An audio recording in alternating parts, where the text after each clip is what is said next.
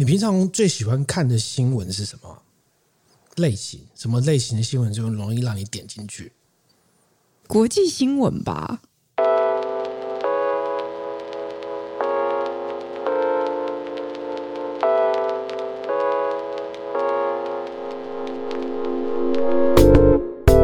和你一起分享最美好的品饮时光，这里是喝吧葡萄酒。你最常点国际新闻？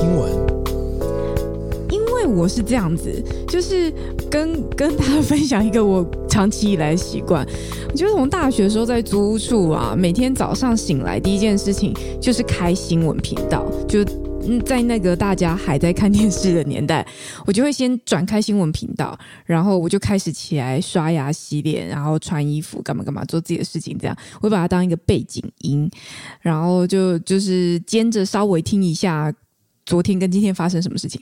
但是如果要特别点进去看，像我刚刚还在看那个贸易岛的事情，就夏威夷大火嘛，要特别点进去看的时候，好像通常都是一些国际事件，我才会特别点呢。你这样一讲，我好像没有特定的新闻类型会特别点新闻影片出来看哦。对，特别点的话，果然是新闻人类。为什么？因为我以前也是做类似的事情，但我比你更机智。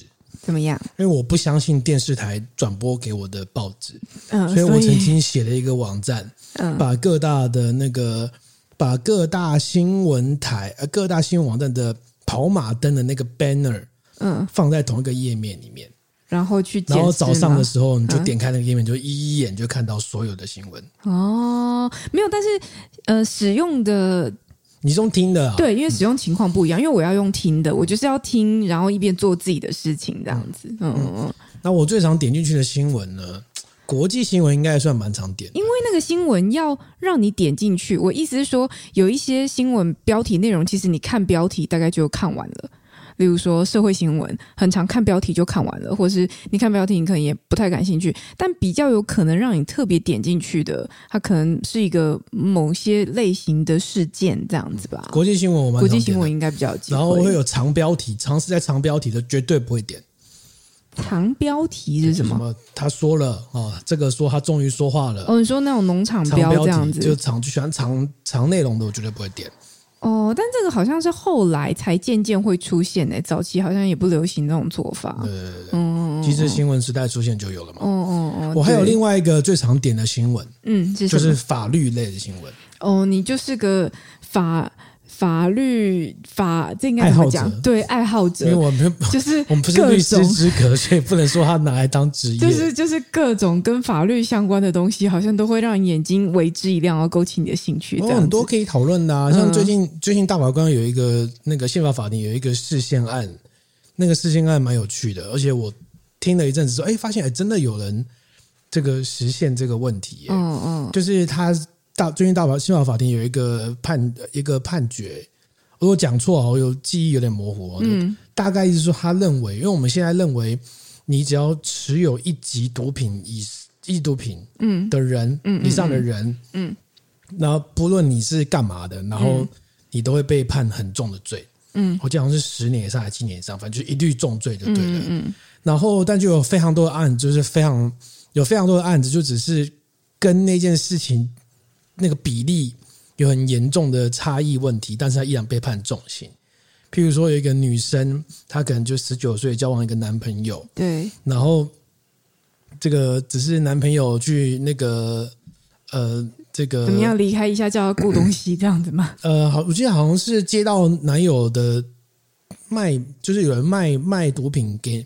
男友的电话吧，对，他可能只是接到两通电话，对，然后帮忙处理一下事情，然后就被视为是这个持有，对对对，然后就被判很重。哦、还有另外一个案子，就是他只是这个一样都是吸大麻的人，然后哎，我们通常有抽烟的人可能会说，哎，我身上没有烟了，嗯，啊，你可以借我挡一下吗？嗯嗯嗯，他挡一下，啊，你买多少？啊，一千块是不是？那我就。给你一千嘛，你就帮我挡一下这样子，嗯，这样被视为贩毒。哦，是哦、嗯。然后一千块被判十年这样。啊啊，真的、哦？对啊，对啊，对啊，就所谓不符比例原则，不是不符比例，就是这个行为被视为贩毒。嗯，但是我们在法律上所认为的贩毒，明显不是要针对这种事情吧？嗯。然后，所以现在的情况是，很多法官即便他引用了一些刑法的特殊的条文，把它减刑，都还嫌太重。嗯，所以就一坨人提起视线，大概两千五百人提起视线，两千五百人，两千五百多人，这么多？对对对。然后大法官就是他做出的宪法判决，就是说这个明显违反比例原则，然后要修法。嗯嗯。但是大法官同时做了一个判决，更有趣的就是他认为要这种情况要减免，要符合几个条件，对，什么其情可悯啊，blah blah blah。然后他认为有两千五百人不符合这个东西，对，就是申请这两千五百人嘛？所以他只他他只他只准了八个。哦，OK，所以这个又有另外一个大法官说，这是宪法法庭罕见的屠杀事件。屠杀，因为那两千五百人就是不能减刑，哦，而且是大法官告诉你你不符合这些要件，所以就是一坨的屠杀事件，嗯，只有那个八个人可以减刑。嗯，但是也说要修法，嗯，就是说明显不符嘛。但是每次说到修法，不管是从过去的这个视线到后来的这个宪法法庭。啊，说呃，有一些他会建议说要修法，但是事实上最后到底修了没？没一定要修啊，没有，因为大法官会告诉你说你要修法啊，两年内或是多少年内，框一个时间不修就失效啊。嗯，对啊，对啊，对啊。嗯，好，为什么今天讲到法庭？因为我们今天要聊一个 Netflix 最近很红的剧，叫《八尺门的辩护人》。哎，我怀疑他到底有多红，因为看起来好像。有很多人在讨论吗？有啊，还是我身边都是与法绝缘的人，所以我没有听到我身边人在看。有、欸，我听了很多法律的 podcast，最近都啊，你就是大同温层啊。法界同温层，没有这部戏真的很好看。嗯、这部戏真的很可惜，因为小奥最近在忙着这个其他的很更重要的事情，所以他都没有空在看 Netflix，对不对？我现在都没有空看戏，你一直叫我看，对对我说我想看，那我没有空看。好，我今天在尝试不要爆雷的情况之下，对你不能爆雷，因为我也没看。好，这部戏呢，其实它讲的是一个法律的故事。他讲那个主人翁是公社辩护人。对，这个在一般的法庭剧里面比较少出现这个职业吧。嗯，一般来说都是律师、法官或检察官嘛。嗯嗯。那所谓公社辩护人呢，就是公务员。公嗯，他是公务员，就是他是考上之后在法院担任公社辩护人。在某一些刑事案件的时候，法院会指派你去帮这个人辩护。嗯，因为他没钱请律师啊，不不不。但三审以上不行，三审不行，所以你就一二审会出现这个公社辩护人这样子。你可以说是律师版的公务员。那三审以上怎么办？他就要请律师了，都要请律师。对，哦，哦，那就主角呢是一个在基隆基隆生长的原住民，嗯，然后他摆脱了这个传统。在这个原住民的部落的这个，可能大家都跑船啊，因为在基隆嘛，然后然后变成公社辩护人，就他碰到了一个跟他以前部落有关的案子，嗯，然后这案子蛮复杂的，嗯嗯，跟死刑有关，对，那我觉得很有趣。当然，我身为这个呃基隆人，他提到这个基隆为原型，然后提到八尺门，这个对我来说就引起了第一个兴趣。是说你过去知道有完全不知道。八尺门这个你你知道你知道你知道为什么吗？嗯、我先跟大家讲一下八尺门啊，其实是他讲的是在基隆有个岛叫和平岛，对，你知道吗？这个我知道这个岛我也去过。那你知道和平岛以前是枪决的地方吗？所以它后来改成和平岛。对对对，我记得好像是二二八时期的那个，就是蛮不好的一件事情。嗯，然后它在基隆其实是一个离基隆岸很近的一个岛屿。然后还有桥可以连通过去这样子，然后因为我身为这个基隆的汉人，然后虽然我们家有一些跑船的人，但是我对跑船的认知其实没有那么深。这样，嗯，那八尺门指的就是基隆跟这个和平岛中间那个很狭窄的那个水道叫八尺门。哦，这么。这么精确的一个小区块就对了。然后这个八尺门呢，就是早期啊，那因为有一些花莲的原住民，特别是阿美族，然后他们为了要生活，他们从花莲移动到这个地方来，然后去担任渔渔工。愚公，然后后来就在那个那个那个角落形成了一个聚落，这样子。那、嗯、你可想而知，一定就是超级无敌大违建嘛。哦。那超级无敌大违建之后呢？然后那群部落就是跟政府会有一些那种冲撞啊，政府就会拆他们的房子，然后然后拆他们就盖，然后盖了之后，然后又生活条件又不是很好，因为大家都跑船嘛，所以变成是去跑船的人可能留下来部落的人变成一种互助组织。所以在八尺门这个部落哦，嗯、这个部落，然后他们其实。大家感情其实蛮好的，就是有一个很很强的一个部落的一个枢纽。这个部落后来叫旗号部落，嗯，然后还变成一个部落的名字这样子，好，大概在民国五十年代的时候开始形成这样子，大概一百二十户左右。那后来就一直冲撞，就是你也赶不走，他们这群人就在那边工作跟生活，你政府去拆，他也赶不走，就一直在那边冲撞了蛮久的。然后后来到民国八十三年的时候，政府改变政策，他说啊，我既然都赶不走嘛，那我就干脆让你们就地合法。嗯，所以他就把这个这一块地呢无偿拨用给当地的原住民住户，直接让你们就地合法，而且还直接帮你们盖国宅，哦，用优惠的价格盖一百一十户国宅，这个国宅就叫海滨国宅，很有名吗？在呃，这个国宅呢，这个海滨国宅就是八尺门的辩护人的一个舞台哦，就这部戏的一个重要的舞台，所以这部戏呢会有趣的点是它的。实际拍摄的点跟实际拍摄的聚落都是真的，但案件是虚拟的。嗯嗯，好像真的有海滨国宅，嗯，啊，他们也真的跑去海滨国宅拍，然后很多取景都在海滨国宅拍，也在基隆拍，但架构是那个那个案件是虚构，案件是虚构的。可是这不是近近的报道文学的，不是不是不是，它它是它是呃，这个这本这个。戏剧这个戏剧呢，来自一本同名的小说，叫做《八尺门的辩护人》。对，然后这个主角呃，这个小说的作者叫唐福瑞，对，他同时也是这部戏的导演。那更厉害的是，他还是律师，嗯，职业律师。所以他同时是他写这个小说。当时他说，他说他写这个小说，其实就是为了要拍戏，嗯。所以他当时写了小说之后，用拍戏，然后所以他当时来导这个演之后，当当导演之后，他就可以自己改。小说有什么东西是电视剧拍不出来的？嗯嗯嗯，就是自己当编剧，嗯、他同时是，是导演，对，就是他同时是小说的作者、作者原作者，嗯、然后自己当编剧，然后编剧编出了这个剧本之后，自己又当导演去做拍摄，这样子，我觉得这个很厉害。因为其实你觉得他好像同一件事情，其实他是完全不一样的专业，而且跨度很大。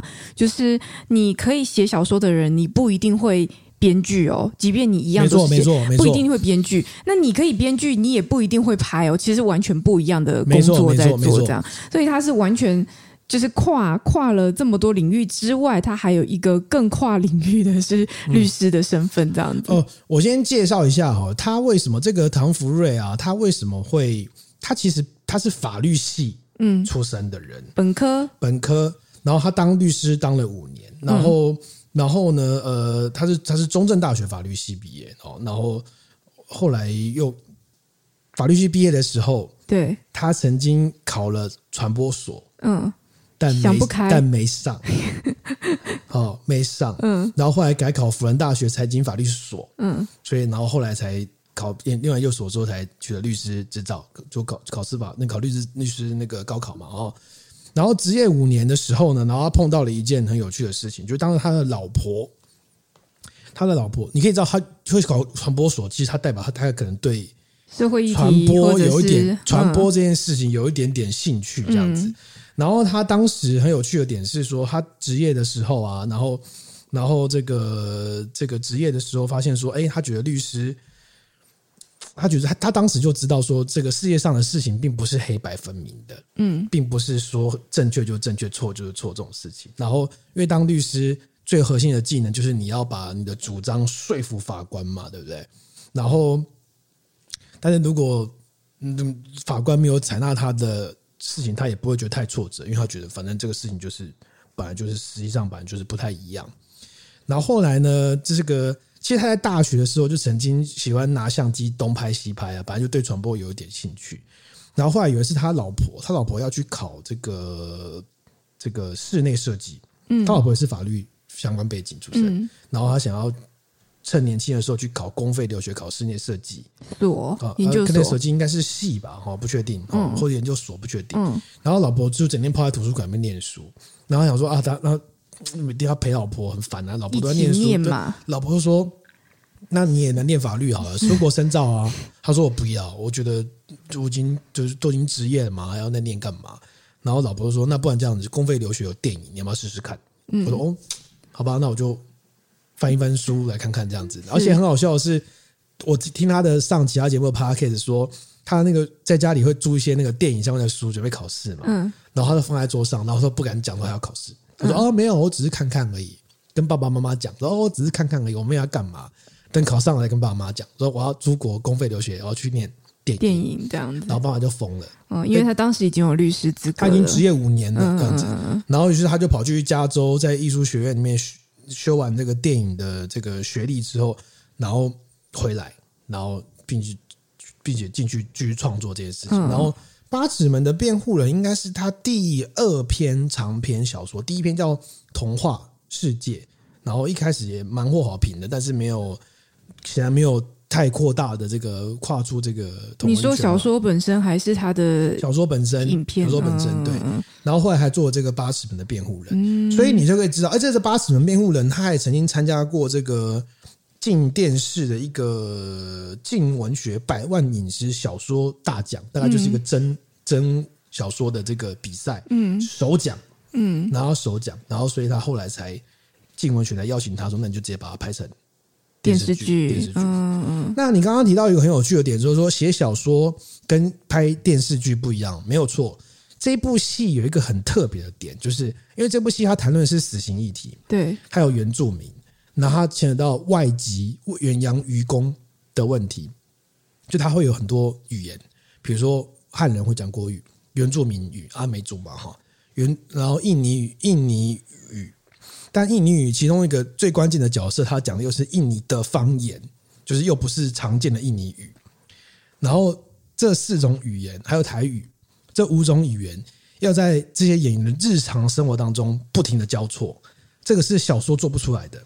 嗯，而且他的，而且他这部戏很有趣的点就是，像我们平常在讲话的时候，突然会讲说“奥利金茂杰公司啊”，就突然会插一两句台语，有没有？对，你的生活当中会国台语混杂在一起。这部戏里面的原住民，他们就是用这样子方式在说话，所以他有所有的语言，就是会有国语、台语跟原住民语不停的在交错。嗯，哎，那个交错的点，并不是说，呃，就是你你讲国语，我讲原住民语，不是，是同一个人在讲一段话的时候，他会不停的换那个语言。嗯嗯嗯，这个来说其实很生活，对，然后也很困难，对。然后我觉得很有趣，说你听那个戏里面，原来原住民语讲外劳，他就是用外劳这个字。因为他没有这个词，哦，他没有，所以你就会就不知道不知道不知道不知道外劳，不知道不知道不知道。我说哎，好有趣哦，原来是真的是这样讲啊！哈，他用这种方式去去做诠释，然后所以第一个对演员来说就非常大的挑战，就是你说你不可能所有会演戏的人就刚好都原住民，对，所以你一定会有有一些人是一般的演员，但他要来接受这个语言的训练，像男主角李明顺。他是呃，应该是马来西亚人还是新加？他是马来西亚人吧？我记得马来西亚人还是新加坡人，忘了。嗯，所以他就本来就不会说原住民语，但是他这次扮演的是一个从原住民部落出来的公社辩护人，对，对，所以他会一直说汉语、说台语，还要一直说原住民语，然后要交错。哇，我觉得这个很难呢。嗯，你要说到让观众相信你是原住民人的时候。就真的很困难，所以你觉得演员的表现也还不错，非常好哦，非常好，非常好哦，非常好。而且而且里面这部戏会有很多有趣的点哦，我都不爆雷，我现在没爆雷哦。譬如说，我们现在会有一些词不能讲，譬如说，呃，这个我们不能讲外劳，就是。大部分的人会对于外劳这件事情带有一个歧，会觉得这个字词本身已经挂了一个歧视的标签，所以会期望用移工的方式来描述，就好像说，呃，流浪汉你不会说流浪汉，你可能会说街友一样。但事实上，我一直对于这件事情很困惑啦。嗯、我一直觉得说，本籍劳工就是本劳，嗯、外籍劳工就是外劳。嗯、事实上。这个字词它本身并没有带有歧视硬涵，但是那是因为大家对于这个族群的歧视硬涵，使得这个字词也出现了歧视硬涵。是啊，是啊。所以我还必须为了这个中性的歧视硬涵，再换一个名词。嗯，然后我我我觉我觉得这有一点假道学，对我来说。所以这部，但是以前写新闻的时候还是会写义工。对，没错，没错。对，所以这部电视剧它就尝试直接面对这个问题，比如它的剧。演戏当中会一直出现“外劳”这个词，嗯，然后他会他会用外劳，他会用外劳，然后甚至还有一个场景是他跟一个，因为他们这个办公室里面出现这个，我我现在都没有爆雷，很难不爆雷，没有爆雷，没有爆。我讲的是剧里面一个小细节，嗯，譬如说，他们就有那个有理想的替代役跟他讲说，不能讲外劳，外劳有歧视性的意味。嗯，那他对原住民讲，原住民就很有趣，因为原住民本身自己就是被歧视的那个族群。对，他就说为什么不能叫外劳？嗯，然后他就说呃外籍劳工，然后他就说那那不能叫外劳是他们就劳工啊，为什么不能不能不能叫不能叫？就是外籍老公就只是个简称而已，哦、然后、嗯、所以那个替代役就说问你是“劳”这个字，嗯，好，那拿掉叫什么？外公。啊？你外公好吗？啊，就用一个很反讽的，嗯，而且我觉得这个笑话有点原住民，我不知道为什么，就是有那种原住民会有那种很有趣的幽默感，你知道吗？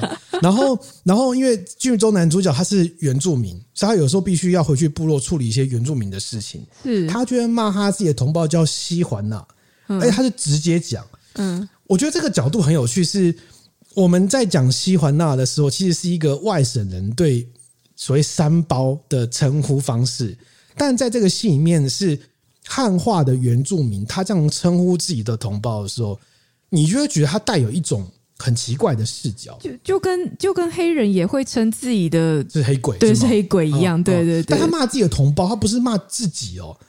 对对，他们也会骂骂你真的爱打架哎，这是西环娜，真的是西环娜，就是你就会觉得说，嗯，他带有一种你会觉得很有趣的这个视角，你会从这个他的称呼去去去找他的身份认同，在这个剧里面是怎么样形成的。所以你觉得这个剧好看的点在哪里呢？这个剧好看的点是这样子，就是第一个。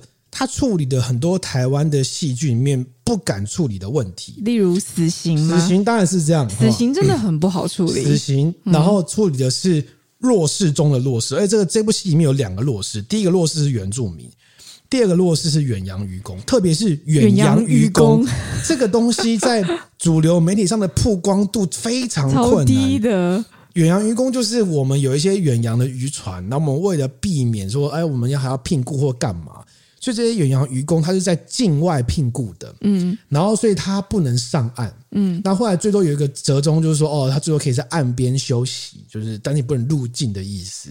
所以就是因为这个关系，在远洋渔船上，你看你船出去了，然后外面就是你有台湾的船东，然后一堆都是东南亚籍的渔工，容易发生虐待啦或什么之类的问题。这个议题呢，过去台湾多所有讨论，但是距离很远，所以。本土的民众很难理解到底发生什么事，就很有趣哦。就是过去在我短短跑农委会的那段期间，有接触到远洋渔业，因为那时候其实我们就是被黄牌嘛，我记得，对，哦，就是被国际组织警告啦，就是说我们的的的远洋渔业问题，因为台湾的远洋渔业事实上是很强盛的，就是在国际之间可能是排名前几名强大的这样子。那我们既然是一个海岛国家，其实我们往外撒出去的网是很多，但是对于在台湾本身本岛上面的人民来讲，对远洋渔业其实是相对陌生的，我觉得啦，嗯、就是好像跟大部分的人的工作或者是我们的理解，嗯，对这个职业的理解非常的短浅。嗯、那我不太确定是因为它的特性，可能它有集中在我不知道基隆跟屏东嘛，就是它会集中在某些海港口的地方，然后特定的族群在掌握这样，对，所以。大部分的像我们可能就是在普通的都市长大的人，就是不太熟悉远洋渔业到底到底在干嘛，发生什么事情。那远洋渔远洋渔业的远洋渔工，其实一直以来都有很多包含，可能我们刚刚讲到的，可能是虐待啊，或者是呃劳动条件很差等等问题。它看起来就像是一个化外之地，就是呃。你说政府鞭长外之地是啊？对，就是你说政府鞭长莫及嘛。其实他真的，他真的不想管了，因为太远了，然后又是呃外籍，然后又在很远的国家，他可能一出去，有时候一出去就可能大半年的这样子，所以他真的是弱势当中的弱势，而他要挑这样弱势当中的弱势的议题去去撰写这件事情本身，要引起大家的共鸣，我觉得就有一定程度的困难。而且重点是他拍的，大家都看得懂。他是对，他是对对对对对对，因为它里面一定会涉及很多这个行业的样态、啊。你没有看，你对什么对？没，没有，我说我说如果啦，我以 好不好？我就假定如果大家都看得懂的话，那很厉害啊！嗯、因为真的这个行业，刚刚你已经讲了嘛，就是大部分人大家可能是很陌生的，所以他要用这样的题材。我们这样讲嘛，就是影视剧、大众影视为什么很多简单的题材它它很容易传播的很快？那有些有一些剧大家也许会笑说啊，这就是什么无脑恋爱剧或什么干嘛？但是因为它内容简单易懂，容易引起大家的共鸣，所以一看就可以 get 到，那这传播速度就会很快。那你去挑一些深色，就是艰涩冷僻的题材。然后光要建立起对这个角色的认知，就需要花一点时间。然后你还要把故事说得好，说得漂亮，我觉得很困难。嗯，那我觉得，然后再来就是因为台湾近几年在谈论死刑议题的戏是有的，比如说像。这个你不会跟我说人选之人吧？人选之人算啊，我不觉得他在谈论死刑，他有碰触，他有碰触到一点点，他只是把死刑这个议题放在里面的可能五到十分钟的一小部剧而已。但我我没有，这整部戏根本不是在谈。没有，他有碰触到这个议题，然后他另外碰触到那个是我们与恶的距离，里面有提到精神病歧视的问题，嗯嗯，好，精神病歧视的问题，嗯嗯，然后我必须说，《八尺门的辩护人》这部戏出来之后啊。会让这两部戏觉得有点可笑。嗯，你是说关于死刑议题上面的处理吗？对，因为他们他们这部戏就是探讨严肃议题之外，它还带有一些让你觉得哎很不错、很有趣的部分，他把它融合的非常的好。嗯，然后又把这个剧情的主轴呢，这个交代的非常清楚。然后里面的演员，不管是扮演这个外劳的，或是扮演原住民的，每一个都扮演的非常好。嗯，所以这个推荐指数如果五颗星，哦，五个这么这么这么五颗星，毫不犹豫，对五颗星，因为通常它只有八集，然后拍的又没有很长，然后而且啊，这个我这是你近年最喜欢的剧吗？算是算是算是算是推推成这样，跟人选之人差不多了。即便我这么忙，但是我觉得它的格局是比人选之人还要再大一点。可以理解，因为人选之人他也是讲一个呃你熟悉的议题，从你熟悉的议题上面。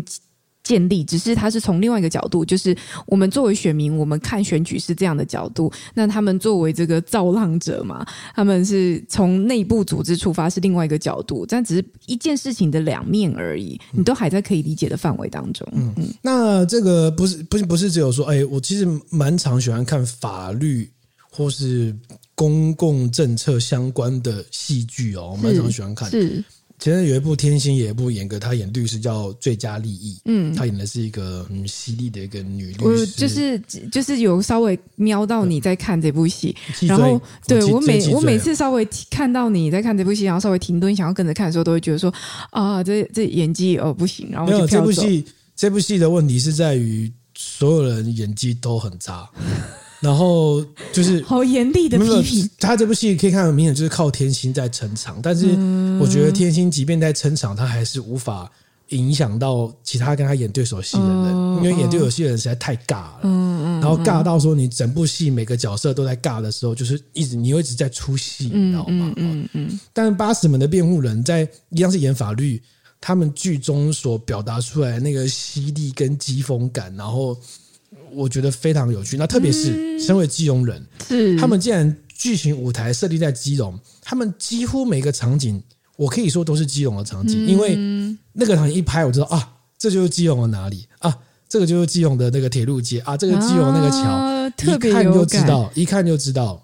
非常明显，而且我有稍微跟到一小段，他不是还特别讲了那个基隆的虾卷饭吗？哦，对对对，你不知道这个事情是不是？呃，不知道。听说后来就爆红，然后真的有人跑去买这样子。哦，是哦，好像是。想吃吗？下次我们去吃吃看。好好好，可以。但因为基隆在那，反正那个市区就是会有一些那种，就是你知道隐藏的隐藏的店啊。因为基隆我们都说嘛，基隆人就说外地人才去吃庙口，不会有人在庙口找东西吃。嗯，就是都是隐藏在小巷弄的店，当地人都会有这种骄傲的，这很正常。可是不会啊，台中人就觉得逢甲夜市赞啊。逢甲夜市，逢甲夜市，嗯，对啊，逢甲夜市有什么问题吗？没有，对，但是不是，但是台中人不会去买太阳饼啊。哦，对对，太阳饼一样是外地人在买的。对对对对。哦，那那我好奇想问哎，因为既然这一部戏你这么喜欢，然后这部戏也有原著小说，你会想要去买原著小说来看吗？不会，为什么？因为我觉得戏已经拍得够好了。哎，重点是这个戏又是原本又是这个编剧自己拍的，所以你可以理解他一定跟他原本想要设定、想要传达的东西差不多嘛。嗯，你不会想要看翻小说哎。嗯，还好还好。OK，理解。嗯，好，对不对？总之这部剧就推推啦。那因为这个本人非常喜欢法律相关的戏，所以我觉得这部戏，我我听了很多法律的 podcast，对，然后。刚好他们最近都在谈这个东西，然后就大家一股脑的都投入进去看，不论是律师或是法学教授都觉得拍的很好，很好，很好。哎、嗯，有一些梗是我不知道哎、欸，法学教授说那有些梗是他们可以 get 到会笑的，但是我也有 get 到，所以我也不知道为什么。他们说什么？他比如说剧中有个东西叫做什么？呃呃，法官、检察官、律师三个人在比讲笑话，对，然后法官就说无罪推定。哦，我觉得好好笑哦。然后检察官就说这个侦查不公开。哦，我也觉得好好笑。不可是不知道为什么以圈以外的人 get 不到哎。笑点在哪？笑点就是这些人讲的东西都做不到啊。哦。就做不到啊！就检察官说我说监察不公开，但其实他都没做到。法官说无罪推定，他也都没做到啊！对啊，就是所以好笑点就在那个地方，你知道吗？然后他们就说：“哦，这个就是法学圈的人会听到，我觉得 get 到的笑话，行行内的笑话。”对对，我我后来才我听那个法学教授的 p o c k e t 才知道说哦。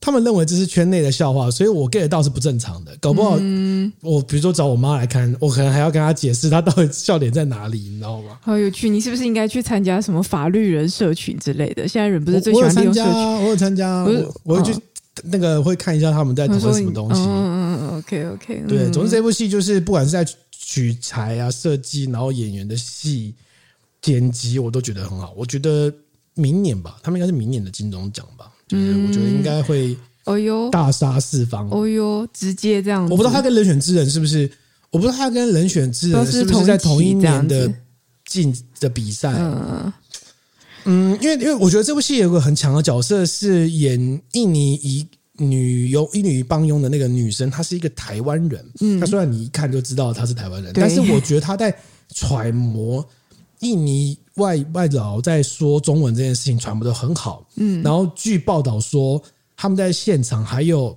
印尼的外劳跟他以为他是同乡，对对对对对，我一直看到这个相关的报道这样子，但有可能只是吹啦，但是我不做，但是我觉得确实演的蛮蛮像的，嗯，总之推推，如果还没去看的话，非常推荐大家去看，嗯嗯，一下好。好不好？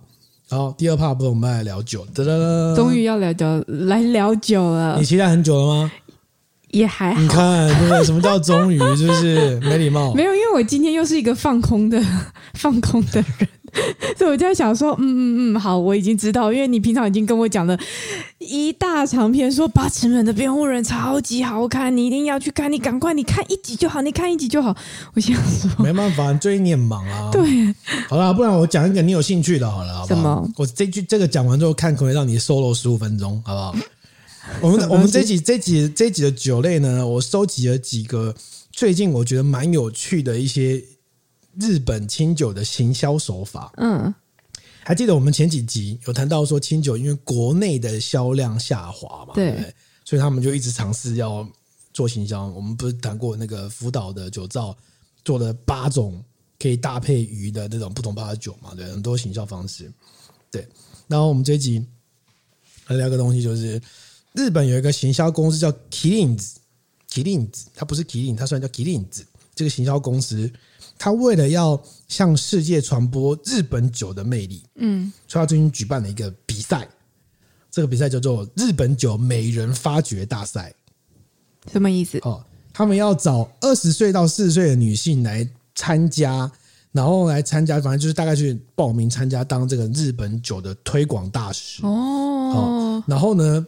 赢的人呢，有什么喝不完的日本酒？一年一年份，一年份一定要有嘛？嗯、对。然后你也可以去体验做日本酒酒标。嗯。然后你可以有机票，机票去哪？就是没讲，他没讲，旅行券礼物。嗯、然后有些清酒组之外，你可以穿着和服参加豪华的颁奖典礼。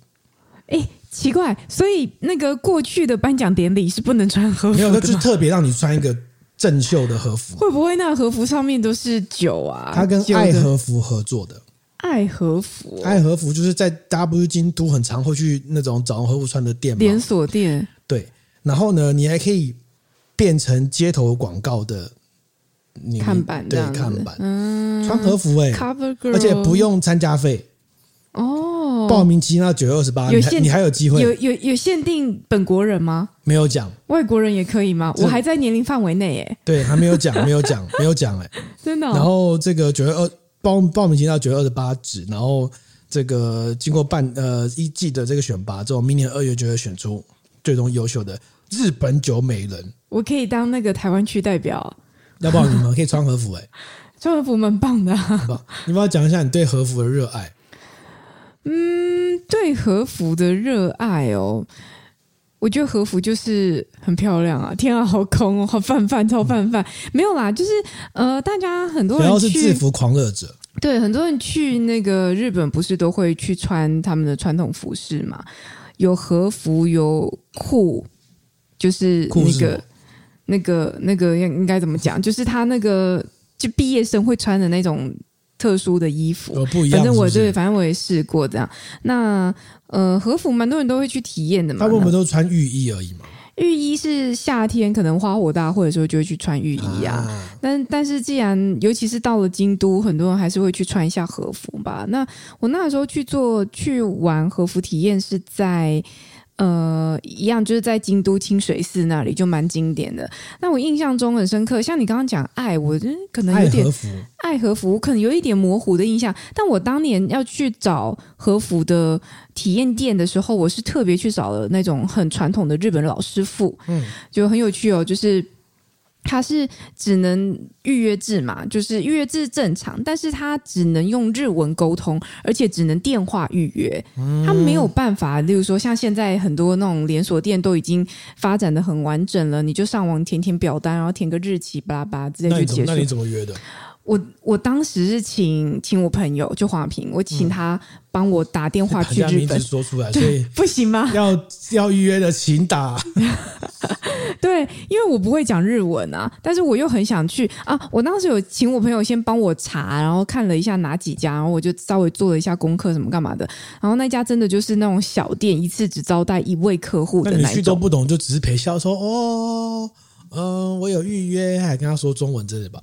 没有，就跟他讲日文，然后.呃，别讲什么讲日文讲错，我就跟他讲英文，他跟我讲日文啊，他一句英文都没有，这样子还可以穿得起来，完全厉害哦！我跟你说，那个真的很有趣，嗯、就是它是一家日本的小店，那一定要我刚刚讲一定要电话预约才预约到嘛，那是老师傅这样子，一次一次会服务你的总共两个人，就你一进去之后，然后就那种木造的矮房子一进去，然后东西放在旁边，那我是跟时任男友去的，嗯、不是你，就是，嗯、然后当时他还问我说。是先生吗？就是就是意思是说我们结婚了吗？我就说没有。嗯、他说哦，那不行，他就把他请出去。啊、这样你也听？他不能。你不是说你日文不是很不好吗？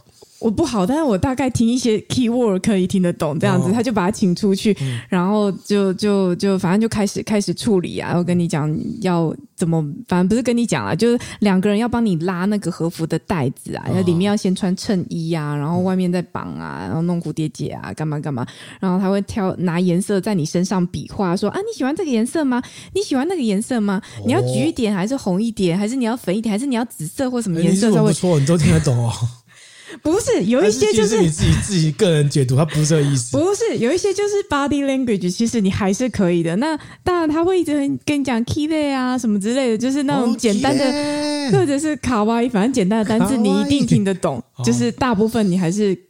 大致可以 get 到他在讲什么，这样从头到尾，从头到尾都讲日文，一句英文都没有，嗯、就是小店。那最后弄完，然后还跟你说路上小心这样子，然后送你出去，然后就体验一整天。然后穿和服在那边拍拍照，这样。而且我当时特别选了，因为。和服它有分很多种嘛，就是什么流袖，就是比较短的那种袖子。嗯、那什么访问着啊，那有一些是它可以透过你后面打的蝴蝶结去去辨别你的状况。例如说太古结，就是相对比较经典，那可能比较多是已婚的妇女或年年龄比较长的长辈会包的那种包起来的那种结，叫太古结。那年轻的女生很多就会打那种比较花俏的大蝴蝶结这样子。嗯、那我当时是穿，而且它也可以。选，所以刚刚有讲什么刘秀什么之类，然后我选的是正袖。那所谓正袖的和服，它就是它的那个袖子会长长长长到可能你的接近脚踝或小腿肚的位置，这样。那你整个。衣服如果摊开，它就会是一个美丽的连连在一起的图样，那样子。那你那时候有挖哭挖苦吗？有，超级的，我觉得超开心。因为我要去做和服体验之前，我看过网络上非常多人说，哦，穿和服很累，因为你知道和服它的样，它的那个呃，它想要形塑的那个样貌，就把女性的身材全部包起来，变成一根板子，对不对？就是。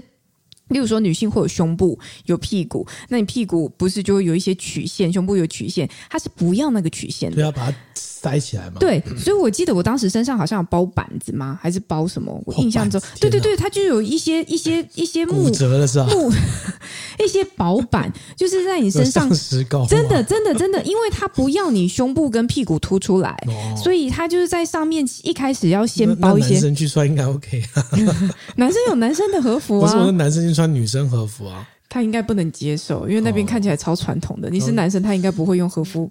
有那种伪娘去穿和服，不知道会变怎样。I I don't know，但我去的那间店绝对是不行的，看起来 看起来超级保守，所以他把你包的就是一板一个一个像是一个柱子样貌，不要有太多曲线的，然后上面包很多板子，然后再再再层层叠叠的这样包裹起来。所以很多人说穿和服其实很不舒服，因为你可能坐下来也不好坐啊。然后我跟你说，我对那个和服的。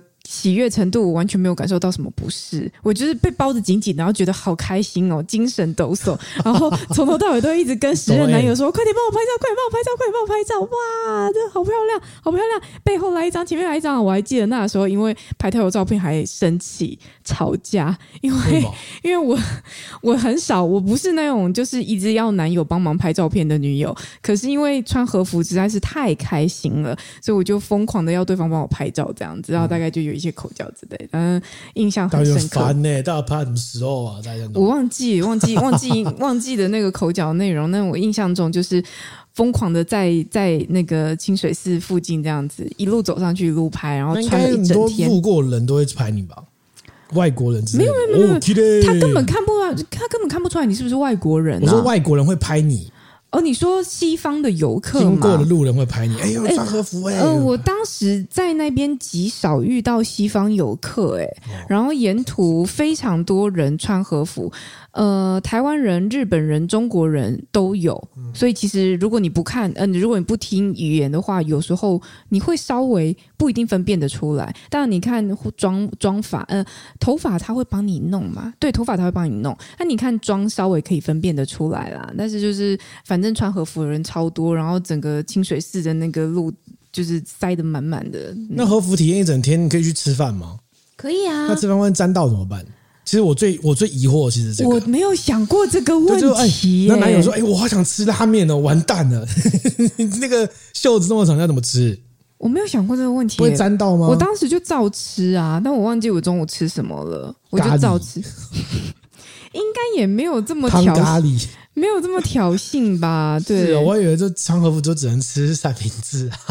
没有，但是但是它包的很紧。我印象中吃饭的确没有到非常舒服，而且你坐下来就是也是一个直板板的样子，所以会觉得会觉得很突兀嘛？坐在那个完全不会啊。比如说你去穿和服，然后去便利商店买。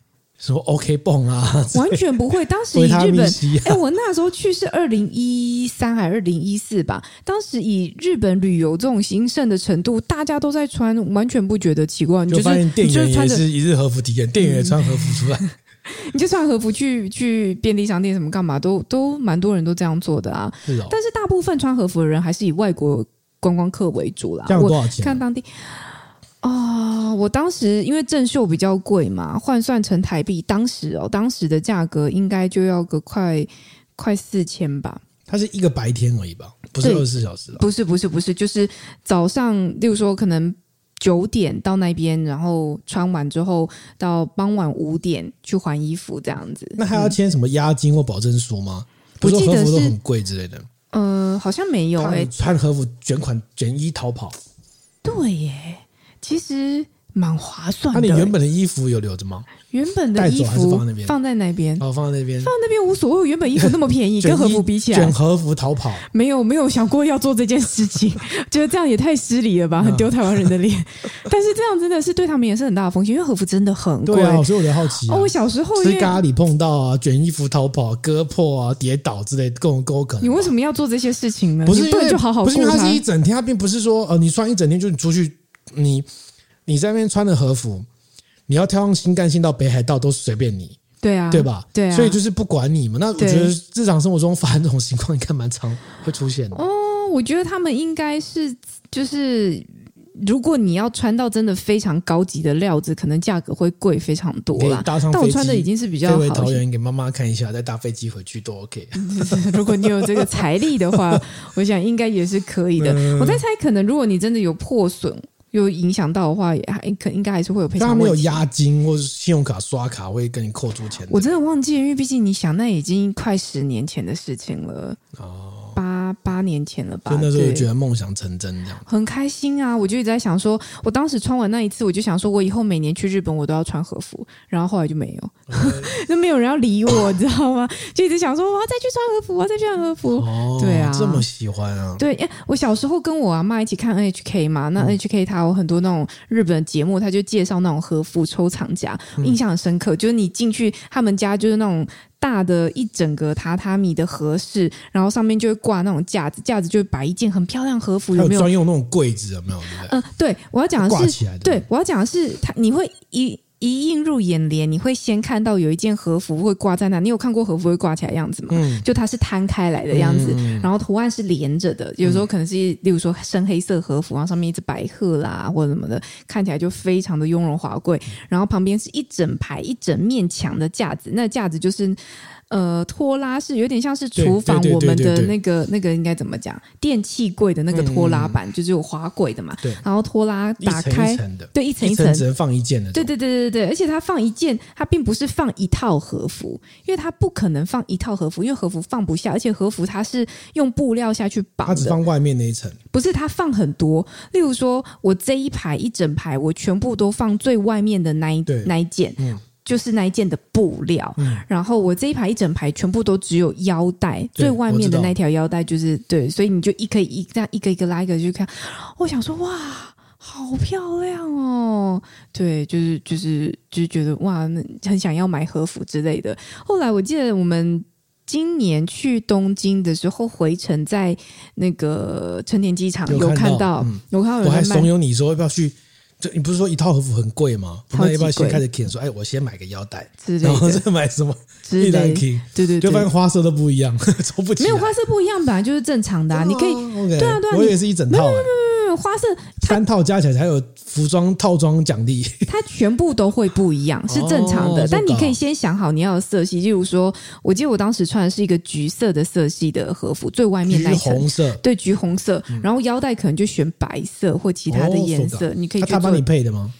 呃，他帮我配，但他有问我的意见，然后他有在我身上去做比划，就是你可以看一下啊，这个喜欢吗？那个喜欢吗？哪一件的颜色比较喜欢呢？这样子，对。所以，但是后来看一下，那腰带超贵的啊，光一条腰带你就要十万之类的。对啊，都是上万的，所以 买回来也手工一一个一个缝，就跟古代皇帝的龙袍一样，一个是那个缝一件就要三年。我我觉得如果可如果有可能的话，我是很想要有一套和服啦，哦、但就看此生有没有机会。上班穿去搭捷运。怎么可能？而且你你和服你没办法自己穿呐、啊，啊、你要师傅帮你拉，你知道？你买一套和服自己没办法穿。对，所以算了，这真的不是我可以玩得起的东西。天哪，这比葡萄酒还贵！终于找到比葡萄酒更喜欢的东西，嗯、这可以穿啊。OK，这可以穿。OK，好，第二个第二个有趣的新闻呢，这个在台湾近年比较少看到，就是有一个日本的创作歌手叫 Yuna，应该这样念吧？哈，Yuna，Yuna。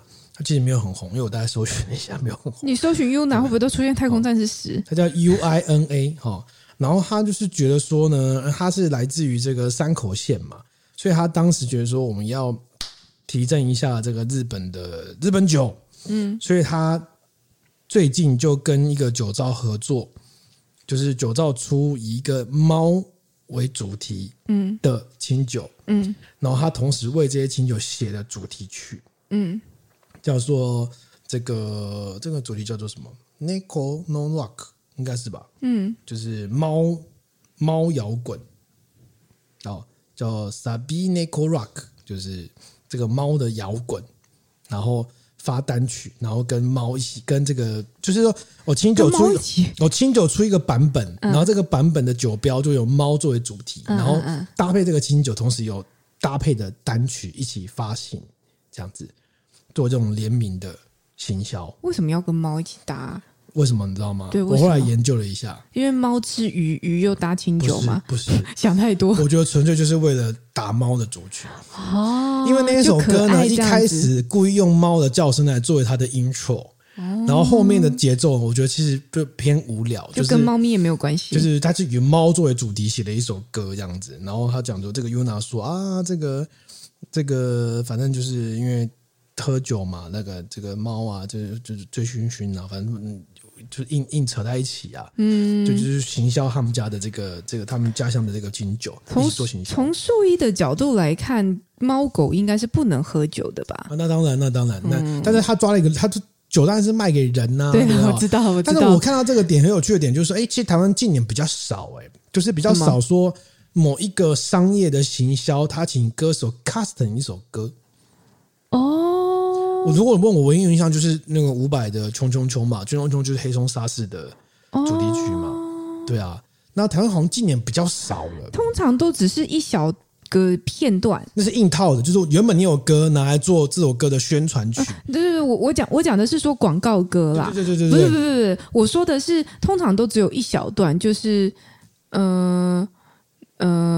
呃呃哦，我举例子，对我举例，像伍佰当时帮黑松沙士写那个《冲冲冲》，不是苏文昌啊，反正苏文昌后来拿来一直讲的《冲冲冲》，他的那个是那个歌的 intro 开头是黑松黑松黑松黑松黑松，就是就是黑松黑松黑松。哦，原来是这样。但是因为你要模仿那个那个，他就是黑松黑松黑松黑松，像好像在那个下田那种耕耕田的那种，其实他就是故意用这个方式。他当时是帮黑红沙士 custom 的主题曲，嗯嗯，对啊，还有那时候还有出黑红沙士的联名的那个那个铝罐，三个版本我都很买诶。嗯，有啦有啦，十二 mini 啊，哦，是 微微微微的主题曲嘛，微微的主题曲，哎，这个算是对对，十二 mini 有啊，对，这个算是。只是他们在哪边播啊？在店内播。对，就是你你。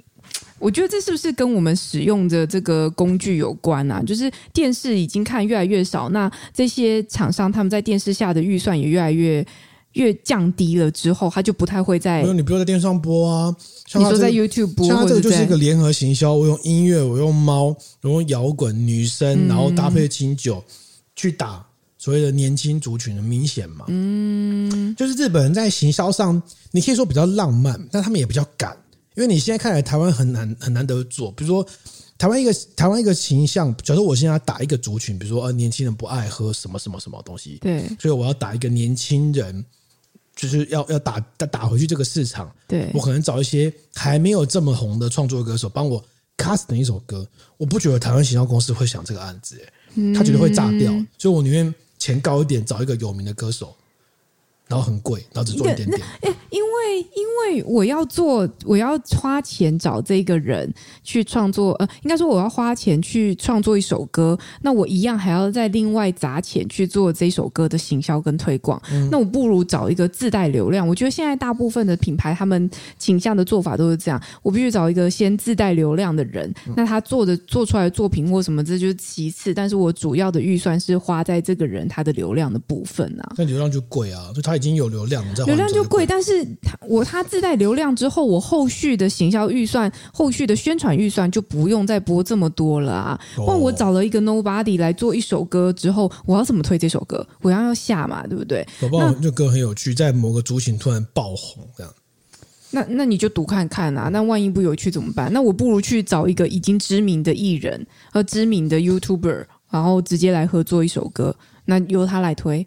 那我后续的推广的经费就可以稍微压低。这首歌呢，Yuna 创作这首歌叫做《秀猫摇滚》，就我刚刚有提到叫做 Sabi Neko Rock，它打造的是一个叫做什么猪肉酒庄、猪肉酒造的一个新西县的一个酒造。嗯，然后就是有歌有同名的清酒嘛，他们还故意选在世界猫日。就是八月八日同时发售这个酒跟这个单曲，嗯，完全就是要打猫的主意。原来八月八日是世界猫咪日，我也不知道，我以为是父亲节，我也不知道，跟爸爸跟猫一样可怜，而、哦、不是 对，所以就是 我觉得这很有趣啊，我觉得这很有趣。这个是我看到说，哎，台湾好像近年行销比较少做这个。有啦，我现在脑海中还想得到，就是福利熊熊福利，那不是好不好？他有做一整首歌，谁唱的？追上吗？是不是？他一定就是找我找好想听 J 项改编这首歌哦，对啊，拜托可以教我吗？找有名的歌手啊，这福利小小福利，哎，这首超洗脑，人人都会，只要你去全联消费。对啊，那是那是因为你很少常常去全联。你现在去 YouTube 搜寻，它真的是一首完整的歌。我知道，我知道，哦、好我知道真仙也有出歌，只是大家没有记住好不好？争先那个真的蛮洗脑，哦、因为真仙它又有很多外带店什么的，透过这个熟悉，透过这种强力放送。够了哦，但我必须说，这个秀麦摇滚不是走这个风格的、啊，哦，就走军狗风格。我们台湾还是比较强，比如像这个、嗯、炸裂 橙子，好，这还是比较厉害的，还是比较厉害一点，对不对？嗯。然后最后一个新闻呢，这个我觉得这个，因为我们前阵子谈到日本的旅游非常的红嘛，对。然后我们这期就来谈一个跟日本清酒旅游有关的东西，嗯。这个如果去入住一家饭店，嗯，可以酒喝到饱，应该很爽吧？很棒哎！有那时候有，记得好像是去年还前年，你生日的时候有请我去住一家啊？你说慕舍？对对对，就是可以喝很多酒，很有趣。大家酒喝到饱是一个小时喝到饱。对，有有兴趣大家可以回去听，大概可能要回溯到去年三四月的时候。对对。那日本呢，有一个在神奈川县的酒造叫吉川酿造。对，然后它是隶属于一个大大的集团公司这样子，然后集团公司呢，最近在在东京要盖一个叫 Sake Bar Hotel 哦，然后然后这个 Sake Bar Hotel 它的地点在浅草市雷门附近，走路五分钟就到了，爽吧？爽哎、欸！吃完一然后呢，顺便去在入住的时候呢，他会把一个这个木盒，就是清酒的时候不是会有那个木盒吗？嗯嗯嗯、把那木木盒就直接当给你当入住的收据，然后你就可以在这个饭店里面用这个木盒。无限喝清酒哦，那饭店的清酒很多就对了，就当然就是吉川酿造的各种清酒啦，就是母企业嘛。嗯，你这饭店还有温泉，也有足汤。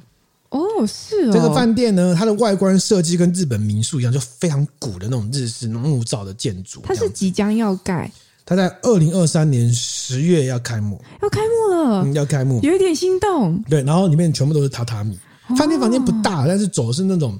河洋式风格，就是它虽然都是榻榻米，但是还有床架那种哈。然后，比如说里面可以泡温泉，有竹汤，还有这些观景台啊。嗯。然后你可以在那边无限的喝清酒。然后里面还有一些文化，比如说你可以体验日本的折纸文化啊，可以体验和服文化啊等等。它它只它是官网叫只说可以体验这个文化，但我觉得应该不是穿呐哈，感觉有些活动这样子。这样的东西，Sake Bar 足浴包场的那个三温暖。你觉得这样住一天多少钱？包场吗？就是要付钱的，付费的那个三温暖。我我不知道它到底有多高级耶。清酒喝到饱，喝到爽。五千六千台币，台币台币吗？嗯。住一间的标准费用是一万五千日币。哦，其实大概才三千多而已。啊，OK 啊，还蛮 OK 的。是不是住爆？对啊，而且我在浅草那边，就是对大家来说就是好方便。对，也是走路五分钟，在台东区。嗯，它还有套房，比较大的房间好像是八万日币。啊，怎么差这么多？就是你可以住小间一点的哦。可是我看他那个规格，可能他的房间好像就二十几间而已，其实不多。因为不太晓得，光这样想象很难想象，不晓得他是走商务的风格，还是那种很日式的风格。很日式的风格哦。对，很日式就是有一种比较小型的温泉酒店。哎、欸，其实其实把酒跟饭店做一个结合，是一个很棒的想法。哎，不知道为什么台湾很少哎，因为台湾没有产酒啊，酒不会便宜。那那那啤酒喝到饱也是可以，但是大家可能会觉得很脏，啤喝到饱嘛？对啊之类的。那诱因很低吧？为，为什么？如果是这个店的住宿说金牌没喝到饱，就觉得说嗯，我自己买就好了。对啊，就是也才一杯才四十几块，那不然我喝两瓶都差不多，应该不会想要喝到饱吧？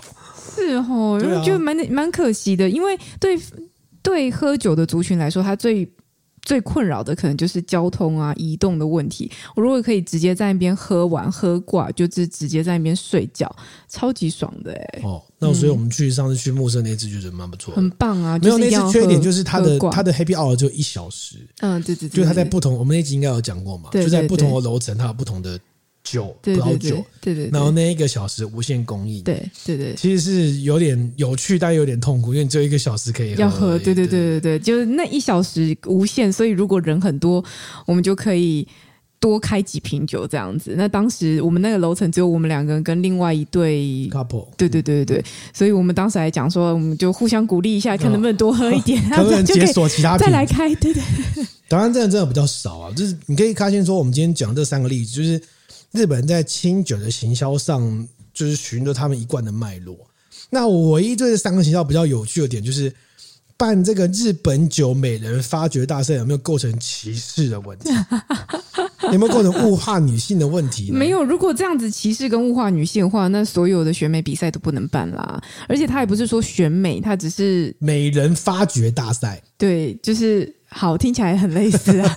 对对对，但很多啊。所以如果这样子要谈到物化女性哦，我我觉得我们可以再开一集再来谈这个部分。最常谈歧视跟健康。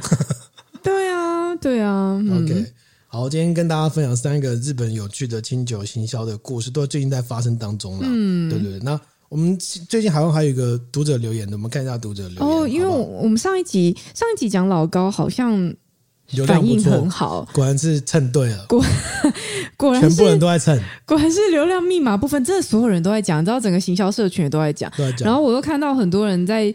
呃，解析老高这件事件的时候，他根本没有把影片看完。哦，他根本没有把影片看完，他就是就他看到的素材，然后就发表一大堆言论啊，在各各个主流跟非主流媒体间，其实你都会看到各式各样的言论。那，嗯，对，我觉得还是你讲比较有价值，因为毕竟你把所有东西看完了。对，我没有看完了。对，基本。然后，那因为老高那边那一集有讲到那个昆虫的事情嘛，就昆虫昆虫的趋光性的问题。嗯。然后这个是在 YouTube 的留言是 Louis 八八二三，你可以把人家账号讲出来吗？就就公开的对了。哦，OK，好，是我们资深听众了。嗯，好，他说古代昆虫长得很大，以前看 Discovery 一个说法是因为过去大气含氧量比较高，所以可以长很大。然后他也把昆虫放在一个含氧量比较高的空间，然后对照组放在一般环境，含氧量高环境下培育出来的昆虫真的都比较大。哦含氧量高，听起来很恐怖。对，你说深海巨，再给它巨纯氧，它感觉长得跟摩天大楼一样大。哎，事实上，我们不是一直有有这样的一个说法吗？就是我们对于探索天空跟探索地底这件事情来说，其实地底我们是一直没有探索完的。哦，对啊，地底的海就是深海的那个海压，或者是那个温度巴拉巴拉的那种问题，所以地底其实我们很多东西都还是未知的，很有趣。搞不好深海中有那种超大的生物，我们都没有发现过。听起来很恐怖，很有可能啊，反正你也不会去嘛，就是。探索的难度太高了，对，探索难度太高了。前阵子不是才有人想要去探索海铁达尼号就挂了吗？是啊，是啊，对对对对对，所以子弹就是人类的冒险精神嘛。哦，嗯，好，这个言论，这个路易斯的分享，谢谢他的分享。嗯嗯，好，那我们今天这集就到这边了。好，你现在收听的是喝吧宝酒 Podcast，它是撑完整集的阵雨，我已经撑很久了，好不好？好厉害。然后他是这个最近一直穿黑色衣服，主角一直他被画面吃掉的感觉的小妖。好，如果你喜欢我们 Podcast，欢迎到 Apple Podcast 给我们五星好评。你可以到我们的 IG、我们的 Facebook、我们 YouTube 各个地方来留言。你也可以写信给我们，信箱是 y at t c with dummy。对，好，那我们下礼拜见了，拜拜。拜拜。